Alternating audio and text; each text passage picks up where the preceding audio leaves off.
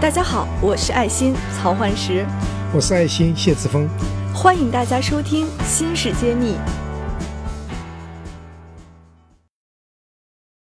为什么媒体是创办中芯国际中大家觉得非常难的一点呢？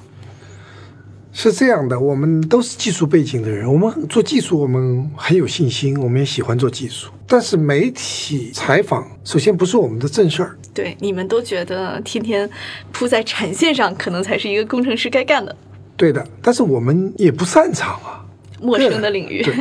感觉上就是没你采访说说把话说对了，你是应该的；说错话的话，你要被批评的，要担责任的。所以大家基本上都躲。再加上我们创始核心团队的这个高层基本上是国际化的台湾背景。哦，对，台湾背景啊，对于中国政府媒体怎么个沟通没有经验，他基本上全部说我不出面，我不接待。很多人是第一次来中国吧？是的。无论从美国过来还是台湾地区过来，都是没有在大陆生活过的，所以他们是有一种忐忑的，不敢面对。那么也知道台湾媒体是非常强悍的，台湾媒体追的非常厉害，所以这些人在台湾工作呢，他也不借鉴媒体，所以他们专门有一个公关部来面对的。但在中芯国际成立的时候呢，他公关部基本上是一些大学刚毕业的学生，对这个产业没有任何了解，所以毫无经验，毫无经验。所以媒体要问的时候，他也就是只能读文章了。嗯，所以我就变成了不是公关部领导的公关发言人。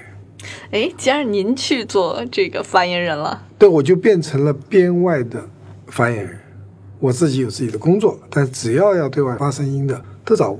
这个事情从我进入中芯国际，一直到中芯国际成为上市公司，一直是我干的活儿，一直也就是说不没有任何回报的活，一直是在兼职做对外发言。对，没有人要做，都赌，那么总是找到我，我也没有办法，因为我是真正的所谓的本地人，local，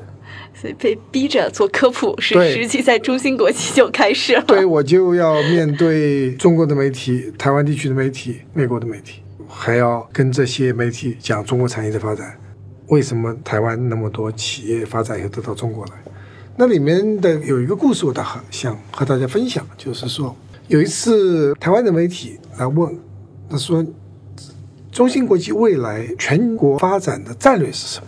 那这个战略我们当时的计划就在上海做，做三个厂，三个八寸厂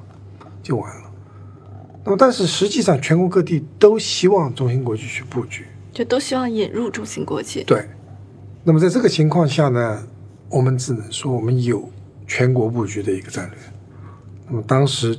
最先考虑的，实际上确实是北京。北京，嗯，北京。当然，我们先是买了那个摩托罗拉天津的，嗯，那个厂，所以等于说是渤海湾、北京、天津是我们的下一个发展战略。那这个战略。是受到很多人的质疑的，为什么这样做？因为你如果看全世界最成功的晶圆代工厂是台积电，它在成立之后很长一段时间，它就是在新竹园区，它没有扩展出去，它是说讲究一个叫 cluster effect 群居效应，互相之间能够抱团。那我们当时全中国也是聚焦张江，就在张江，所以说为什么要去北京？这个很多人的疑问，台积电那么多年都在建新竹，你们才成立那么短时间，为什么要去北京？这里面当然，我们张武金总经理有他的思考，对外我也有我的说法，但总的来说，人家都觉得你是不是具备了这样子的走出去的能力、实力？因为你连一个地方都没有做好，做好你要就扩张，所以其实我们内部也有过很深度的讨论，去不去北京？北京很欢迎用中芯国际去，而上海还没有成熟，那所以内部有很多很多的争论。去任一件任何一件事情都有双刃剑，你去，你的人、技术、人才、资源是不是跟得上？你如果不去，你就是一个上海公司，你不是一个全国的公司。所以经过再三的讨论，决定去，那么就是有了我们中芯国际第一个十二寸厂在北京，不在上海。这个是花了多久时间做的决策？我想前前后后应该有一年时间吧。所以这个是我们当时是经历。那么如何把这个决策对外已经宣布了，如何和媒体能够沟通清楚，让大家觉得这是一个有意义的事情对公？司是一个正向的事儿。是，所以当时这个责任就落到，因为这个对外是在决定之前是保密的，对外宣布以后可以说，但是为什么？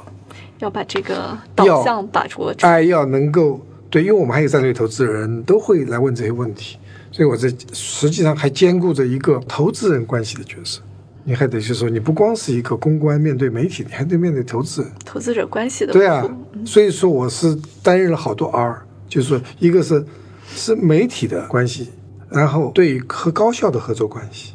然后又和投资人的合作关系，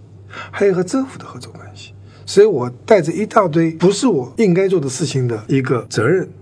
所以很多人说我不务正业。这个那时候还是蛮有意思，一个不是对外关系的一个人，整天在接待各种各样的人。但我当时是想，就是说这事情得有人来做，对于一个规模的公司，这也是一个非常重要的颜面工程。因为当时如果我不做这个事情，就肯定我们的总经理张汝京要做，他有多少事情要烦，所以当时我自然的我就把这些事情都给顶过来了，同时还要做其他该做的技术啊、市场啊这些都在做，但是在这件事情上，我觉得我帮助公司分担了这方面，所以这个任务我就想起岔开一些话题，在新加坡有一个部长叫不管部长，你听说过没有？是他不管事儿，还是管的太多事儿？他叫 Ministry without Portfolio，他是有一个部门叫一个部叫不管部，就说别人不管你都管。哦这是一种比较高这新加坡的一个一个定位，就新加坡有一个部长，就是说叫不管部长，也比较高逼格的一种心理的定位啊。他就说如果没人管了，就是你的事儿，就不会在灰色地带说谁也不管的地带，一定有人管。这个不就是管所有别人不管的事儿。或者是政策边界没到的部门，对，所以我在中芯国际当时的功能就是不管副总，不是不管事儿，而是说别人不管我，我就得管。那么没人给我这个头衔，但是我当时确实拿这个来要求自公。关这方面确实我在做啊。那个时候，因为媒体如果只是采访、写个报道还行，上电视那是流汗的事情，因为没有这个不习惯拿那个那个电视台来这样采访啊，那你也不知道什么个形象，流着汗手发抖，抓耳挠腮的。眼睛眨眨眨眨眼睛的那个镜头一放，全在眨眼睛。那那段时间是拍出来自己看怎么样都不顺眼，所以这都这些呢事情都经过过来呢，就是我要说的是，创业的时候你得做很多事情，不是你喜欢做或者擅擅长做，而是说你不喜欢不擅长，你不得不做，因为创业的时候有很多事情就是没有办法。这是公司必然要去对，所以我觉得那段时间对我的锻炼就是说，如何作为一个创业者，你要负责任，你不能说这不是我的事儿，我完全可以说公关不是我的事儿，我是做研发的，我是做市场的。那么我看着公关部那些员工太年轻，而且不懂这个行业，所以他们很痛苦，需要有人带。那么于是呢，我就担任了这样一个角色。那回过头来，我们能不能接一下密？当年这个中芯国际正式对外公布要去北京的时候，您是如何在去给一些媒体做解答的时候，用了什么技巧去把这个舆论导向导向了一些对公司比较有利的方向呢？可以，那还是要下一期了。新式一书现已正式开始预售，大家可在众筹网上搜索“新式”，也可在专栏简介中根据链接地址抢购谢院长限量签名版。